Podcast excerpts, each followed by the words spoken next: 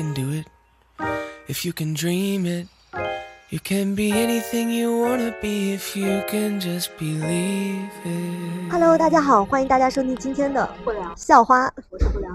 我是校花松弛猫。今天我们的主题很有意思，对，这个主题其实是之前我跟松弛猫聊过很久，很就是很希望想去聊的一个话题，但之前松弛猫会觉得说，嗯、好像我们没有那么专业，不太想聊。但我觉得其实也没有关系，就是我们可以聊聊自己的感受就好。对，嗯没有那么专业，好像也不要紧，反正它大概也是一个不进大学科目的项目，不算那么对对对专业。那我们今天到底聊的是什么呢嗯，？卖一个关子，就是玄学啊。对，玄学就是不管是我不知道大家有没有关注，不管是小红书也好，就是这个各种社交平台，还是说小宇宙也好，其实有一段时间就是真的很多玄学的话题，然后现在特别是年轻人，嗯然后开始慢慢的去相信这些东西了。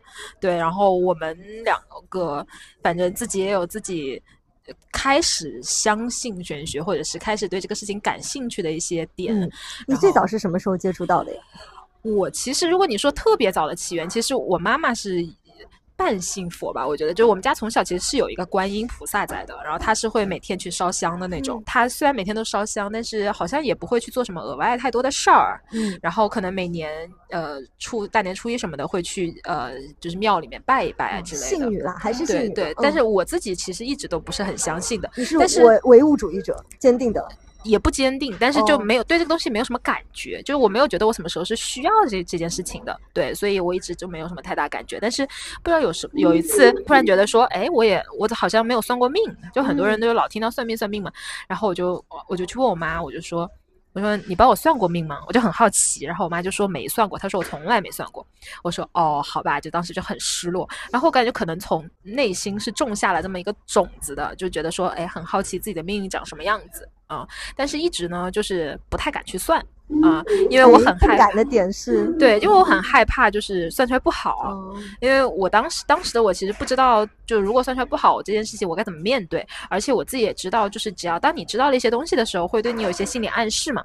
嗯，所以但直到是，所以我一直都没有去碰过这个事情。嗯，我一直都嗯，虽然很好奇，就没有去比较急迫的去做这个事儿。我有一个问题啊，嗯你觉得不好的命是和自己想象当中不一样的意思吗？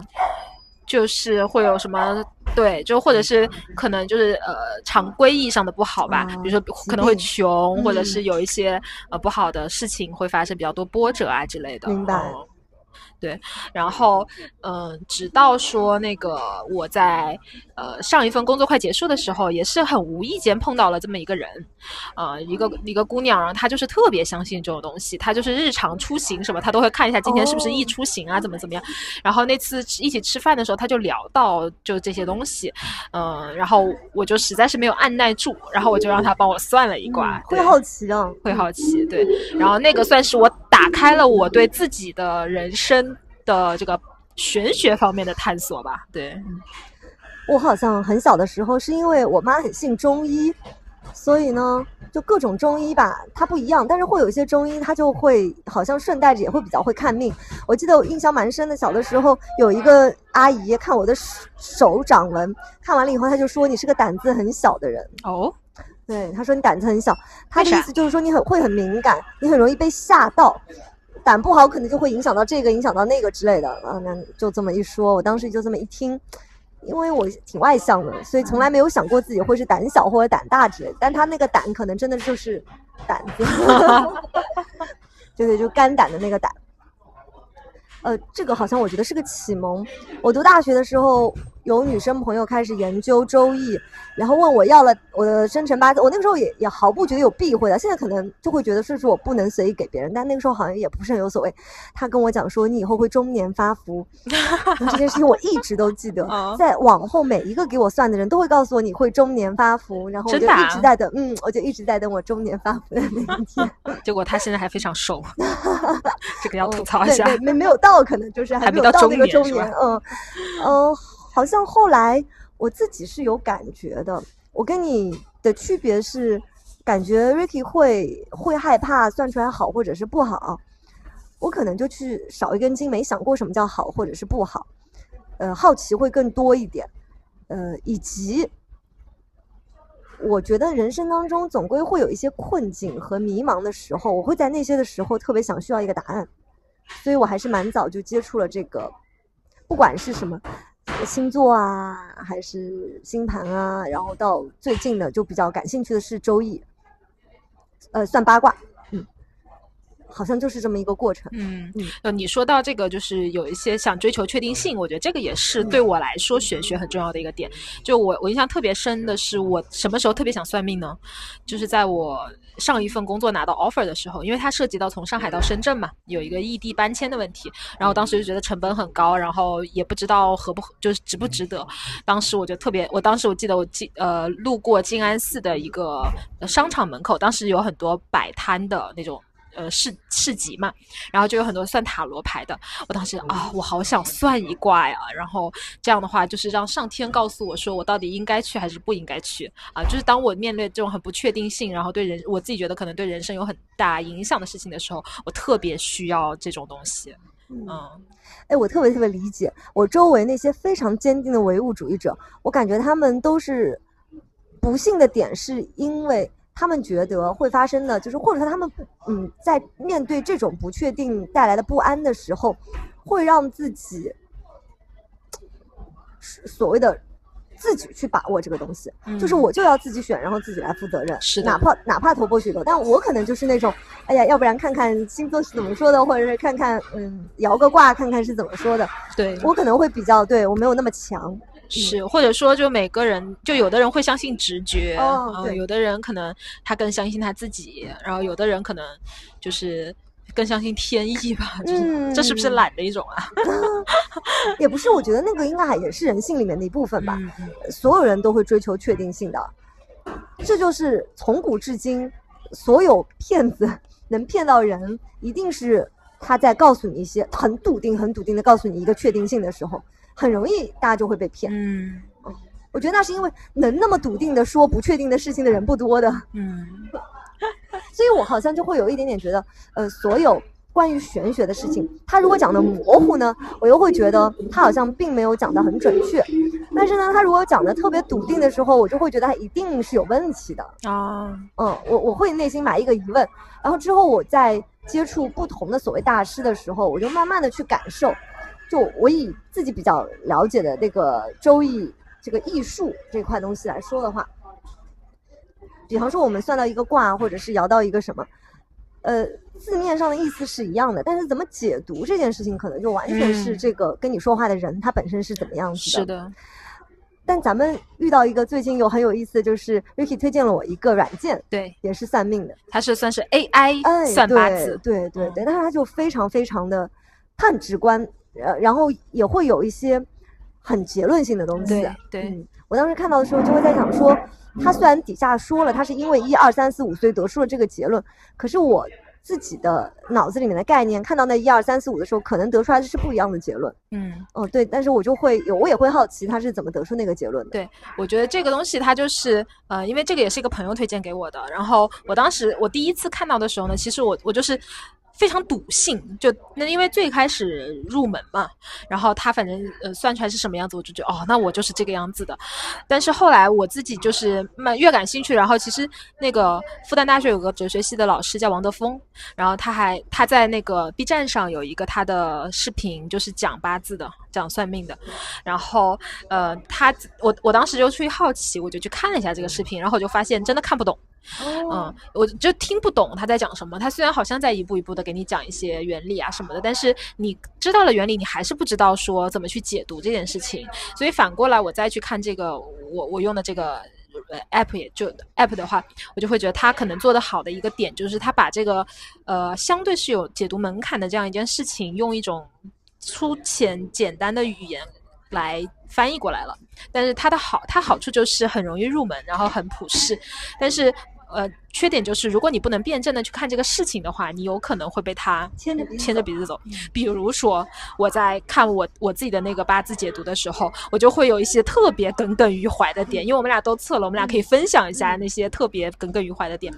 我自己特别耿耿于怀的点就是，他有张图叫做人生的格局图还是什么图，然后它它它它里面就会有两个两个呃。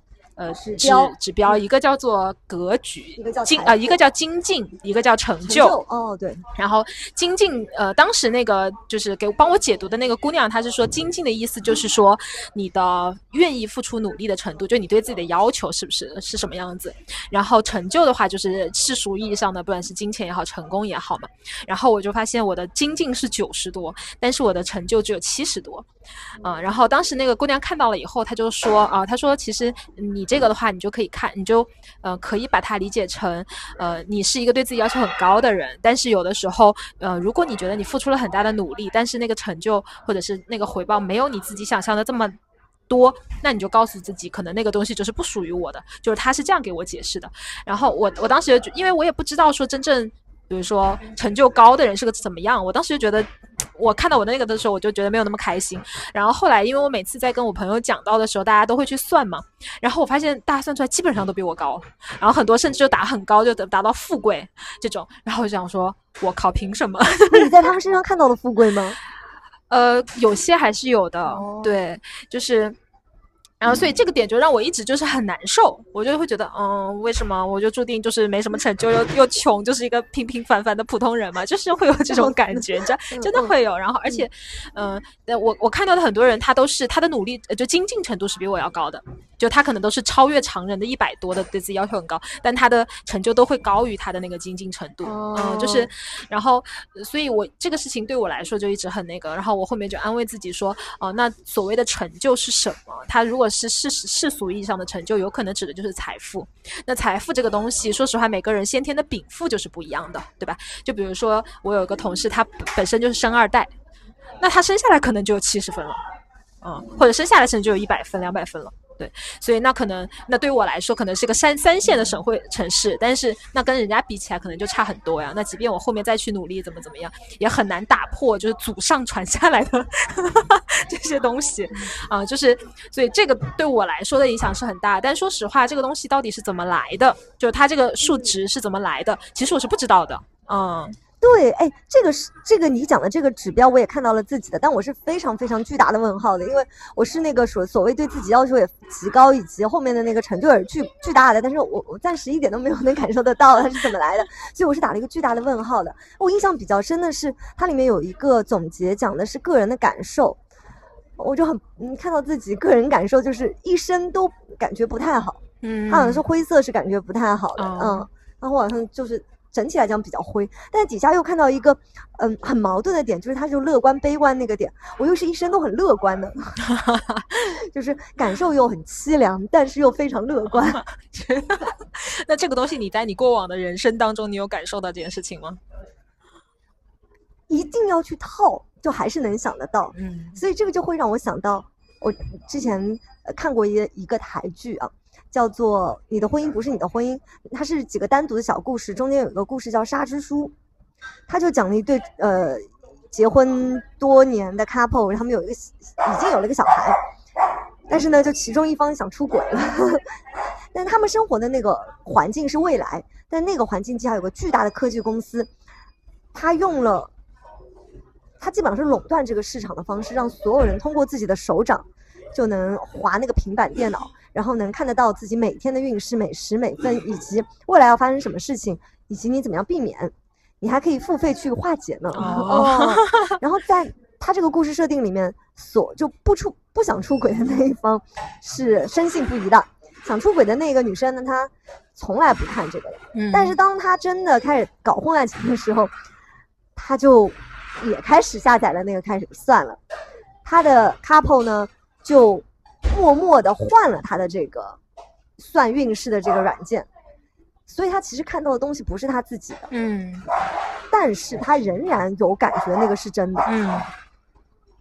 然后这个故事最结局讽刺的地方是，最后他揭示了一下这个软件公司是怎么运行的呢？嗯。他首先肯定是统计啊，统计嗯。概率等等，但是其实所有的工程师他们都是可以随意修改的，他就一一动随便就是一个数字的修改，然后后面可能就是完全不一样的百分比和结局，但是所有人都还是觉得它很准。嗯我当时看完之后就在想说，哦，会不会就是心理作用和我们的感受真的是一念之差？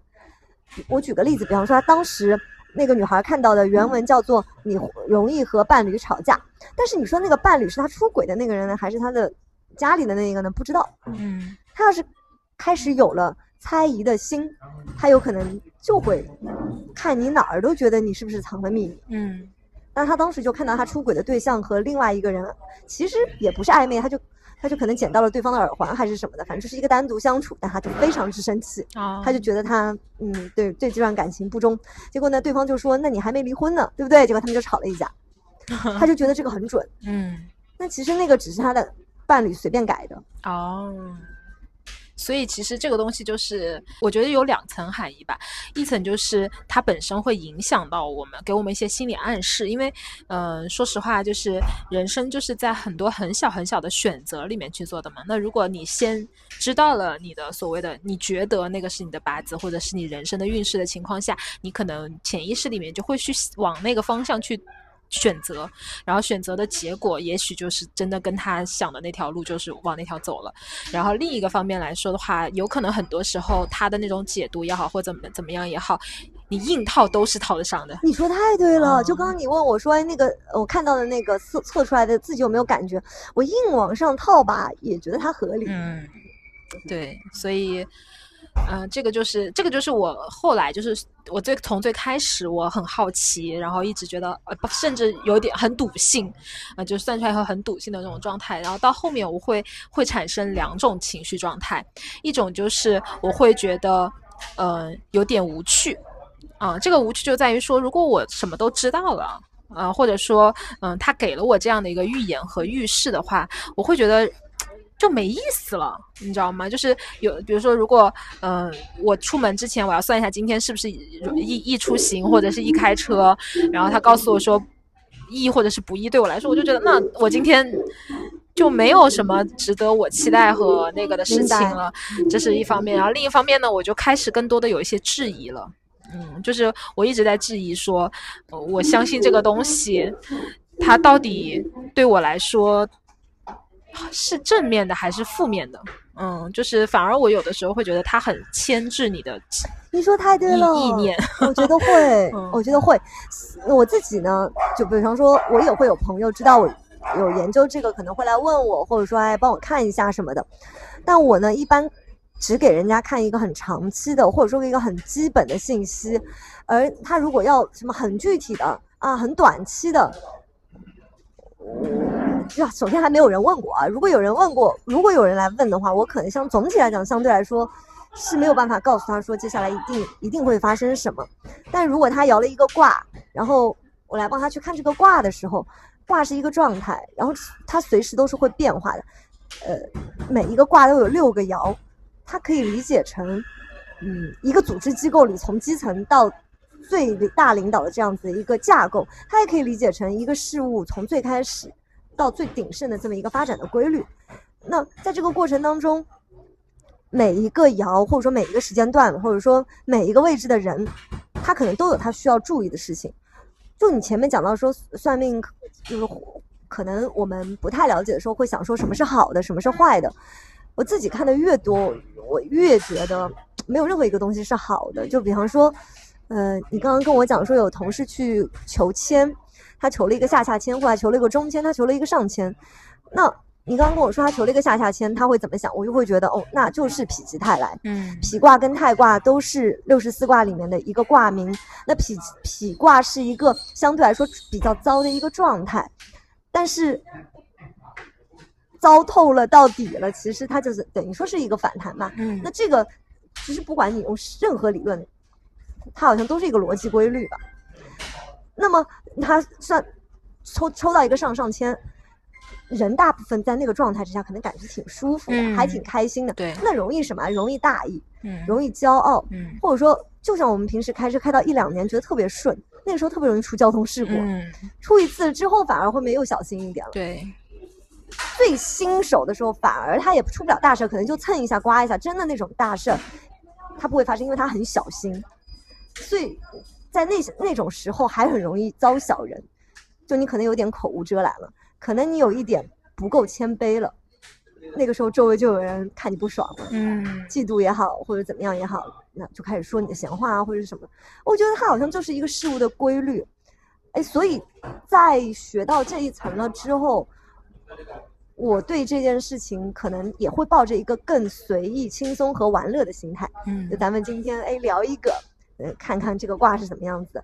但是最后具体发生，还是会觉得事物是有规律的。我我是因为可能我自己本身对这个好和不好，就是会有会害怕嘛，然后所以当比如说我再去跟我朋友说我我算出来是个什么样结果的时候，大家也会好奇说，哎呀，那你那个什么推给我呀，我也想算，我也想算。然后我其实那个时候我是很犹豫的，因为我会。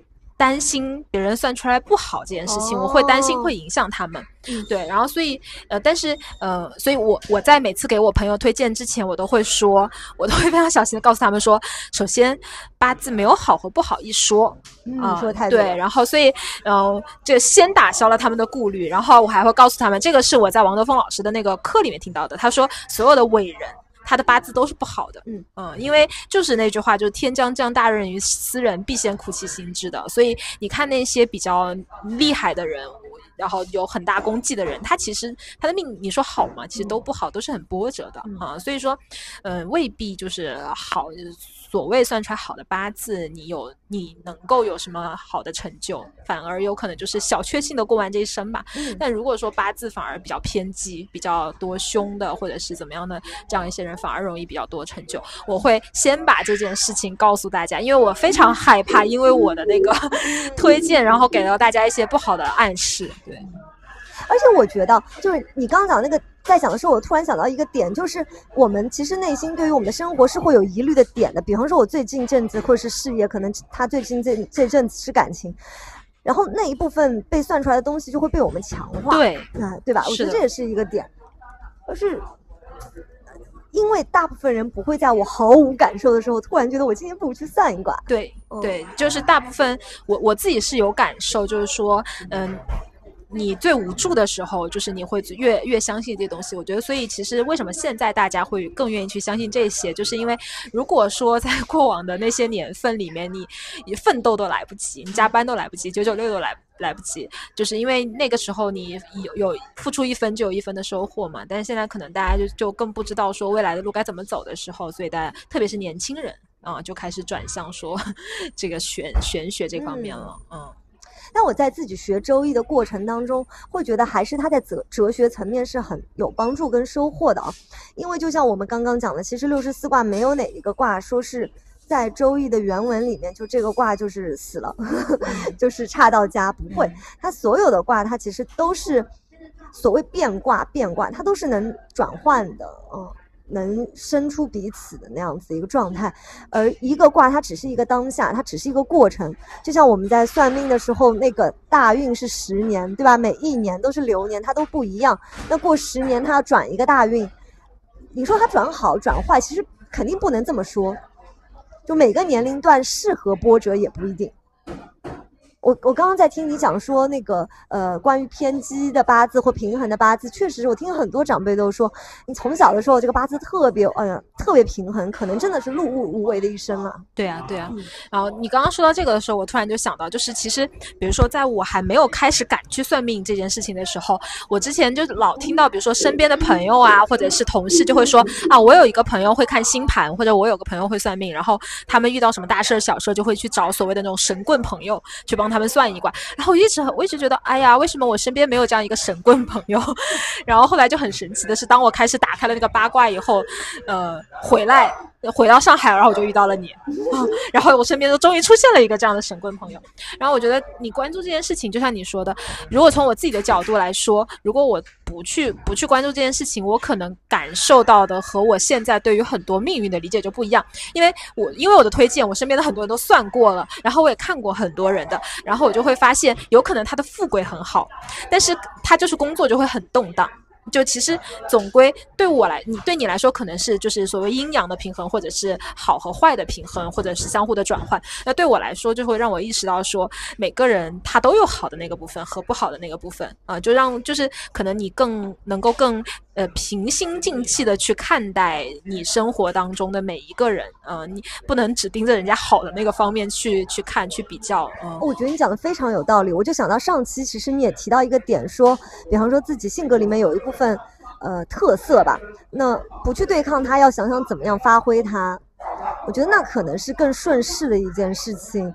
我之前和一个朋友聊，就关于聊到理想主义，因为我当时就觉得自己过于理想主义啊，嗯，不太看得透人情世故啊什么的。啊，对，我就我就说，那我是不是应该怎么样去改进一下？对方就跟我讲说，你《道德经》也看了这么久了，那么。顺势就是你不要太在意自己是不是过于理想主义。那咱们既然是个这样子的人，我们就在这个方面去。去感受，用这个角度去感受和体会世界，嗯，你会看得到你该看到的所有的东西。那大部分的喜怒哀乐是差不多的，是的，嗯，所以我觉得作为呃神神棍 神棍朋友来说，我觉得可能你对你你对我来说，呃，就是对我来说，你是一个比我高阶的，就是或者关注这个事情更久的人。然后对对我的其他朋友来说，可能我就是那个比比他们知道的多一点点的人。那我觉得其实这样的人也是有好处的啊，我觉得他是无形当中 也在帮。助你自己去真的提升很多的认知和那个，而且我突然甚至觉得说，他是让你很快去了解一个人的一个很好的方式，其实还挺有意思的。确实是，而且很多时候我们也可以了解自己。嗯，我就在想，咱们去解读那个算出来的东西的时候，就硬套总能套上的那个过程，是不是也在更了解自己？是，嗯。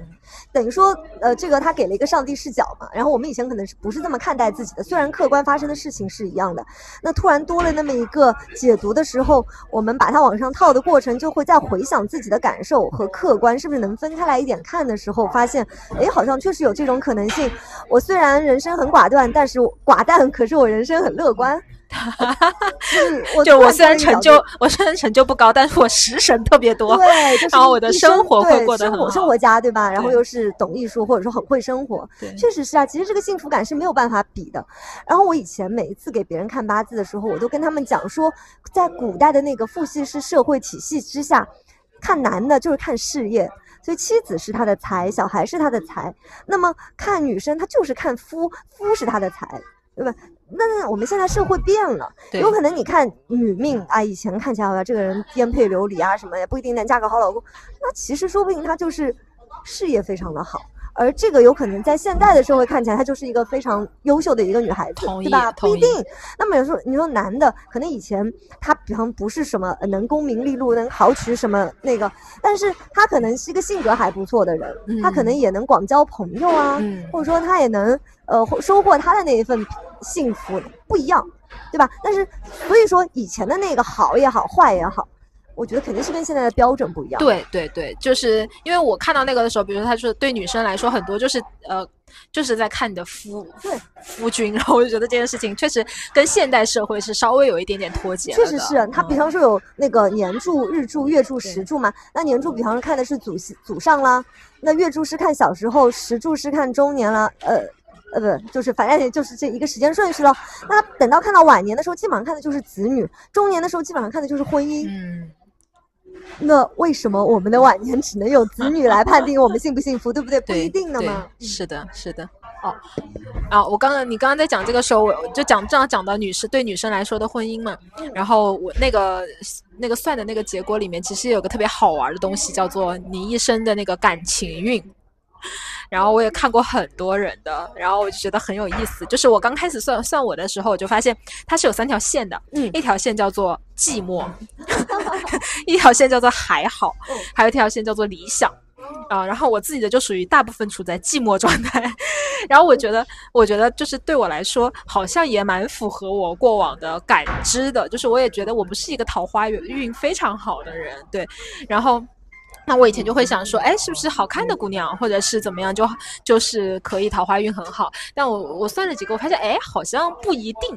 然后就是可能有些有些姑娘长得还挺好看的，但是你发现她的桃花运没有你想象的这么好。然后反而是有一些，其实长相很一般的姑娘，哎，她桃花运特别特别的好。然后这个事情我觉得也很神奇。对，但是桃花运好这件事情，咱们怎么看待呢？就我我我其实也不知道哎，像呃。我们用的那个软件里面，它其实是也分了正桃花，然后烂桃花，然后还有一个叫什么情感波折什么的。我也是算出来一生都很寂寞的那种状态。但是他长得很好看。没有没有没有，或者说我小的时候不会觉得自己生活里没有那么热闹，就是还是会有很多人来人往。但是我后来看到他底下的那一些关于八字本身的解读的时候，我感受到的其实就是对于我来说，很多缘分它都很浅吧。嗯。所以缘浅，那么那个人在你生命当中能停留的深度跟时间长度都很短，嗯，就相对来说，你就大部分时候就很独独立。但是我回头去想，好像我从小就是更喜欢这样的，就相对于那种极其热闹或者说一直和一个人黏在一起的状态，我相对来说还挺喜欢一个人的状态。前阵子我听了那个。宁浪别野的一个播客，我有点忘了他们四位哪一个女生讲了一个自己理想当中的亲密关系是什么。她说，就是我跟他谈异地恋，然后我在呃一个城市看到什么都跟他分享，然后呢我们两个人不太见面，然后这个感情就很好，平常就是一个电子宠物，然后对，等到就很想见的时候等人见一下，然后呢也不会待到腻，然后我们又分开了，然后他又我又有自己独立的生活，他又是我的电子宠物，这好像是我过往大部分的状态里面，我也觉得是舒适的。那么你光看我本人的状态，其实就是单独一个人。嗯嗯嗯，我我觉得就对我来说的话，呃，我我是觉得，比如说我身边有一个男生，他算出来他那个桃花运就一生都很粉很丰富很丰富，一直都是红色还是紫色？红色就粉粉色哦，粉粉色会比较多，就是红偏紫吧那种颜色。那就是烂桃花耶，就反正桃花特别旺，不管是什么类型的桃花吧。然后我当时就惊呆了，但我后来非常认真的去观察了一下这个人，我觉得他其实是有，就是如果我硬套的话，我觉得是有道理的。一个是我觉得他自己本身对情绪情感的这种需求就比较强，然后其次是他跟呃姑娘的相处模式，就他跟女孩子相处的模式是那种暖男模式。啊，那我觉得可能就是这两个东西叠加起来，一个他自己很需要，另外一个是他的那种模式又很容易吸引到小姑娘，那最后就导致了他桃花多。我觉得这个事情也非常的合理，嗯，所以可能这个事情未必跟长相相关，但是跟自己的心理状态和性格也很有关系。有关系，确实，我我也觉得这个好像确实跟长相不直接成关系，或者咱们以前古人还说红红颜多薄命呢。我在最早去研究这个的时候，我还分心去研究过面相，那我发现它其实也是有点规律在的。我想，呃，如果我们一定要用一个比较科学的角度去想这件事情，我们可以把面相理解成，我们看到一个人的时候，觉得这个人是讨喜的，还是这人看起来苦苦的，嗯，那总有一点这种感觉吧。那么其实他不需要很漂亮，他可以是看起来一个讨喜的人。是的，那个时候我们可能会更想接近他。这个就是我年纪越大了，就是你接触到的人越多以后，我自己也会慢慢的有感觉的。就是我经常，我因为我之前其实也说到过，我是一个直偏直觉的人，我就会发现有些人我看着他，我就觉得不像好人。哦，对，但。你也说不出来是哪儿不好，但是我觉得可能从面相的角度来说，呃，他就是做了一个经验的总结吧。我觉得是这种东西，就还挺有意思的。确实是，而有一些痣的位置看着你就觉得，嗯，有点 有点诡异。哎，你点过痣吗？没有，我还点过痣呢。当时我是找另外一个师傅看的，他说这几个痣招小人啊。然后我点完了之后，我点之前好像确实跟我有有一个同事相处的很糟，就是他总是把我当假想敌。但我也不知道是不是跟点痣有关系，反正之后我们就很 peace 了。但是我那个痣它浅浅的有出来，就有些痣点完了之后，它可能同一个位置还是会长。那我反正后面我是不打算去点，但是我就在想，可能命里还是有小人。对，这就还挺有意思的。所以其实这种东西，我觉得它有可能。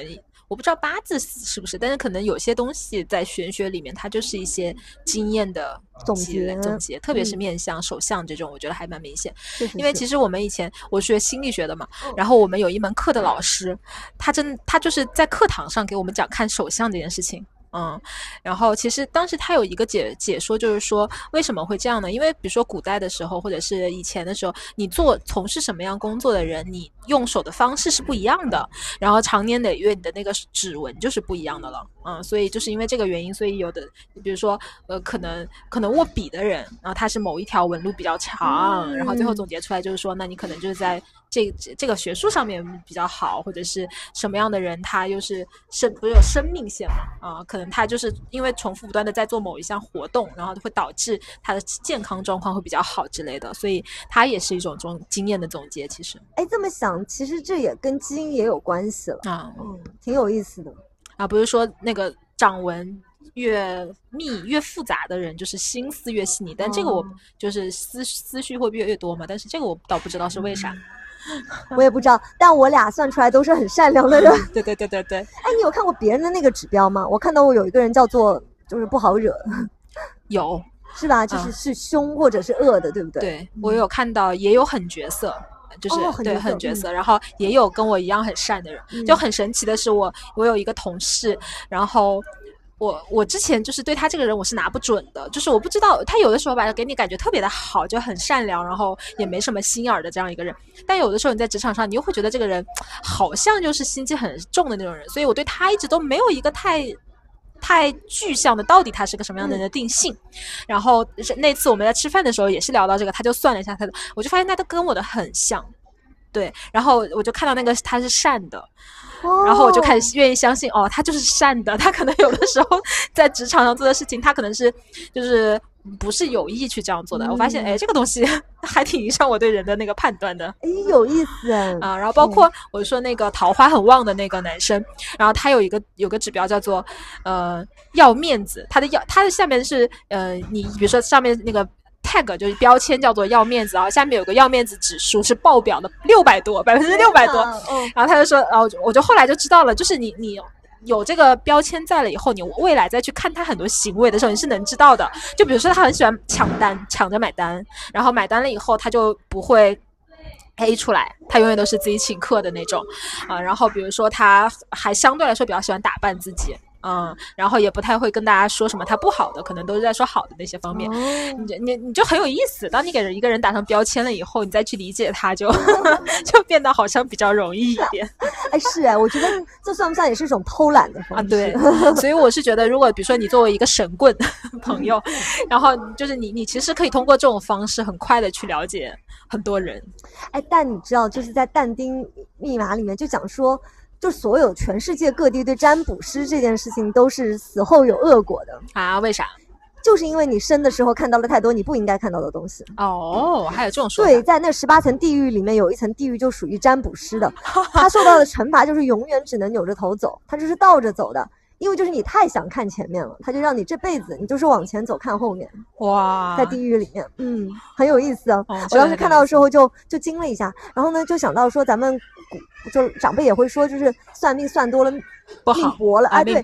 然后呢，我也有一个同以前一个同学，他是他是以前是研究紫微星盘的，他就跟我讲说他现在不给人家看了，他说看多了他身体差。哦，哦他说他看多了就会生病。在那之后，我可能会从原来的那个，呃，周易它分易术跟易理。那易理是更偏哲学层面的，而易术更偏就是我们算卦呀，然后去预测啊，去那那个方面。我就从呃后者更偏向于去了解前面的这个哲理的这一部分。我有在想说，当时古代要把这个遗遗，就是一直能流传的下来，它一定要有一部分民间大家都能津津乐道的那部分，那那一部分可能就是算命的那一部分。对对对对，对那哲学的那一部分，你不可能靠大众这样子口耳相传传下来。那他怎么样能避免在焚书坑儒的时候 被正史的那些皇帝烧掉呢？就是他要能渔获民众，或者说能让民众很和谐，用通俗的方式把它对给流传下来。对，所以就是他不能只只以一部哲学著作的方式，那样子是流传不下来的。那我们回过头去看哲学的那部分的时候，我会发现这些呃很很有规律性的东西，以及它当中的很多的类比，确实很有意思吧。那么就是更关注这部分的层面的。呃，知识的时候，我就会觉得好像进化到了另外一个阶段去看待这些事情。嗯嗯嗯，对，我觉得其实我我们俩见见面很离谱的一件事情，就是我们俩第一次见面，我就把我的八字给了 宋 之猫。我后面想想，我都觉得这件事情很神奇。嗯对，但我觉得你你你你其实是对度掌握的还蛮好的。就其实就如果我不问或者怎么样，你只会告诉我一个大概，你不会去说很细的一些东西啊、然后我觉得这点还挺好的，就是因为嗯、就是要怎怎么说呢？就是要对方有欲有求求助于你的时候，你再去说嘛。就是我觉得这件事情还挺重要的。哦，可能我一直都会觉得这个东西是看不到特别笃定的那一面的。就我妈之前找了一个师傅，那个师傅跟我妈讲说，星期四特别适合打官司，星期四打官司一定会赢。然后我当时就跟我妈说，那官司只有一个人打吗？那 总有人赢，总有人输啊。然后一听就大师就骗人的，你这大师，那我我我妈就默不作声。但是我就会对于这种看命理的人，他但凡能讲出很笃定的话，就是一定怎么样的时候，我我是内心打二十个问号的哦。所以就算你来问我，我应该也讲不出特别特别绝对的话啊，只能会说大概是什么样子的一个状态。你相对来说，相相对来说也是一个对比吧，就是你跟嗯这方面很怎么样的人比，你可能在这方面并不是很怎么样啊。嗯，我觉得我觉得这就还蛮体现你的。态度的，其实你对很多事情都是这样的态度，确实是，嗯，是吧？就你的人生就是像个太极，就没有那种绝对的是与非，对我在。算完你这个，你给我推荐这个软件之后，好像也从另外一个角度理解了，有可能站在。他给我的结果这个角度来去理解我之前的一些感受，好像也说得通了。嗯，哦，因为我以前自己看自己的嗯命命盘的时候，会觉得自己还是有很多挺纠缠的东西的，但是又觉得自己内心并不是个纠结的人。那这么一看，就是呃，Ricky 推荐我的软件算出来，我一生感情是很少很少的。就是不管是正桃花还是烂桃花还是什么桃花，还是自己的感情，就是几乎都是很多年份都是空着的，嗯，就十年可能都空着，二十年都没几根那种。然后我就在想，哎，好像跟平时感受到的不太一样，可能跟别人看到的那个不太一样，但我内心的感受可能真的是这样子的。嗯，确实是，就是呃，就算是人来人往，但是我可能被波动到的东西确实不多。但是呃，我第一次去见你就和你说，你也是不太那个的。但我们两个有个区别，就是我有那种很冲的东西，嗯，就偶尔会有那种黄色的那个线，它代表它不是正桃花，也不是什么烂桃花，它就是你可能有会有那种比较大的波动。但是 Ricky 是基本上不太没没没有任何黄色的哦，嗯，你都是很正面的桃花，或者是或者是比较偏粉的，你也没有特别偏紫的。对对对，是的。所以我们两个人其实可能相对来说都是比较。清心寡欲的人，在这方面了，是相对来说啊，嗯，就还挺有意思的，确实是，嗯，所以可能就是人家说说中年人，那个不是出轨就是要出家。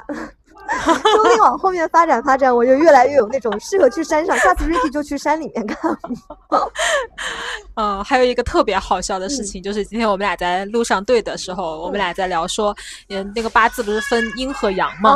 嗯，然后松鼠猫就问我说，啊，啊，对，松鼠猫自己说，他说他是偏阳的，然后怎么怎么样？然后我说我也是啊，我算出来是纯阳之女。然后我有个同事，他就说，他跟我说，他说啊，你竟然是纯阳之女？他说你知道吗？在古代。的时候，纯阳的男童、女童是会被拉出去祭河神的，丢到河里去了。对，然后我们就在开玩笑，然后那个宋叔猫就说：“哦，怪不得，我就觉得 你我们比较少女生的那一面，对我们还是很阳刚的。”我说：“怪不得我从小就是角色扮演的时候，我都是那个男人婆，从来都不会当什么万人迷啊、哈妹啊那种女性化或者是可爱的，我永远都是那种刚正不阿的那种形象。”我也是，就是所有长辈都跟我讲说，你很多事情都要交给别人做啊，你交给别人做，然后你就看着他做，夸他就可以了。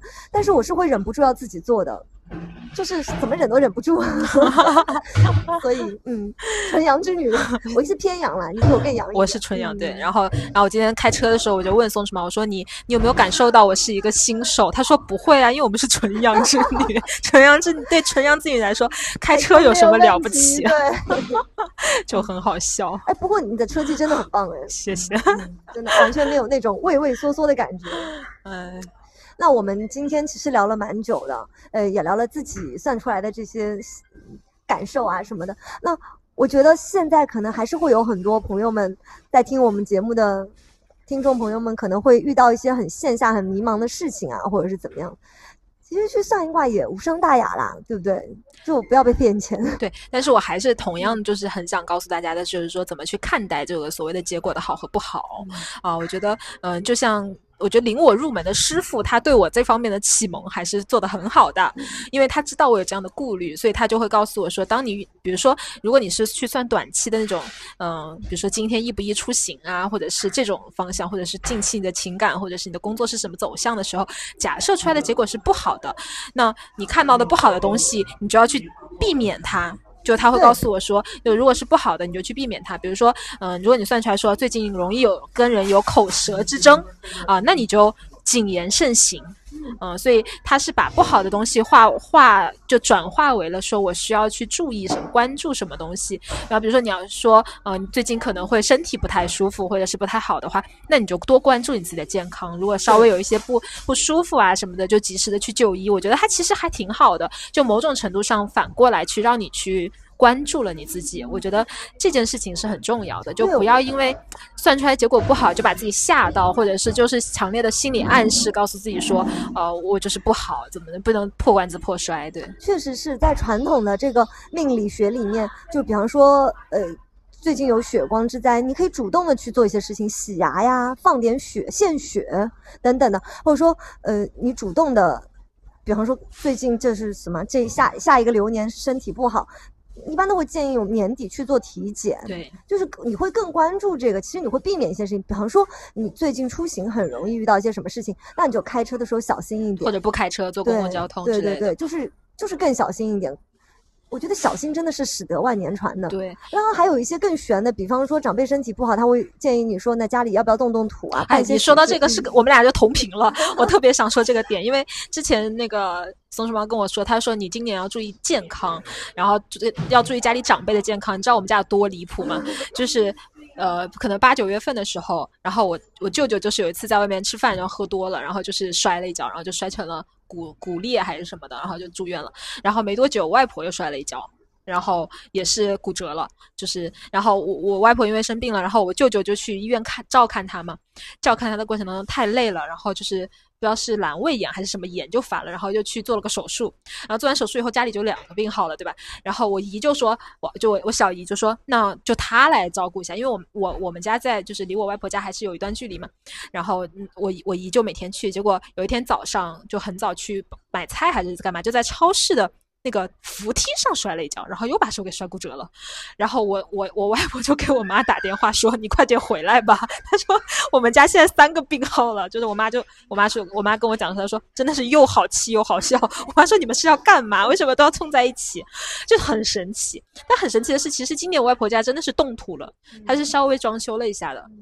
但是还是好像还是没有破解，或者说可能至少都不是什么大的问题啊！哎，我今天是第一次听你讲的这个完整的故事，我我只前面是只是知道你当时跟我讲说，确实家里面有这样子的事情。哎，那我还蛮准的，就很好笑，真的很好笑。我打个广告，下次以后 就是其他行业混不下去了，可以去给人家算命。那那大家就是留言区有感兴趣的，可以直接联系。可以可以可以。哦，是啊，就包括有一些。嗯，还会有些建议，比方说你今年比较冲夫妻宫的时候，那我们就会建议说，那你们就大家把关注点放在事业上，大家可以主动的去选择一些聚少离多的方式去相处，去化解那些没有必要的矛盾，就不要在那种冲夫妻宫的年份，我们天天偏要粘在一起吵个不休那样子，嗯，那也没有没有太大的必要，对吧？或者说，比方说像我们有一些呃算出来可能跟。呃，就是跟长辈没有那么合，那么大家以后尽量就不要跟公婆住在一起，对吧？我觉得其实有很多方式能去做到这些事情。是的，是的，所以不要不要因为算出来不好就摆烂。对对对对，而且不用太担心。对，有些东西啊，其实可能真的是比之蜜糖，不比几什么砒霜什么蜜糖之类的，对不对？就比方说，可能我们两个相对来说都不是那么热闹的生活，但是亲近本身也是我们。相对来说更不耗我们的一种方式，虽然我们两个都是艺人，很 很奇妙，对啊，但是就确实是本来多言啊、多行啊都是很消耗的嘛。大家如果真的对这个话题也挺好奇或者很感兴趣，我们可以留言大家沟通一下。好，然后也可以有什么想听的也可以问问我们。好的，好的，那就 今天就到这儿，嗯，拜拜，拜拜。You can do it, you can do it. You can do anything you want if you just put your heart into it. You can do it if you can dream it. You can be anything you want to be if you can just believe it. If you wanna be a dancer or a lawyer or an astronaut, that's cool. Or if you wanna ride a bike or write a song or run a marathon, it's up to you.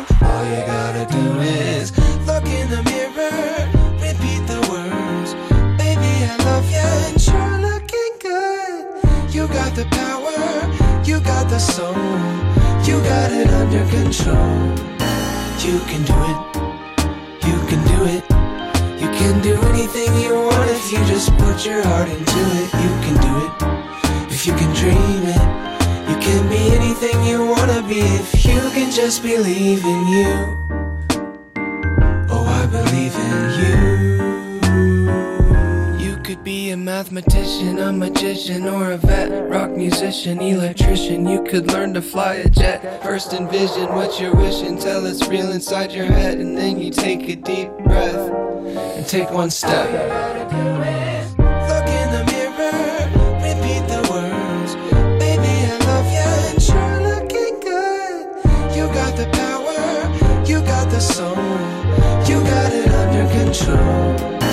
You can do it. You can do it. You can do anything you want if you just put your heart into it. You can do it. If you can dream it. You can be anything you wanna be if you can just believe in you.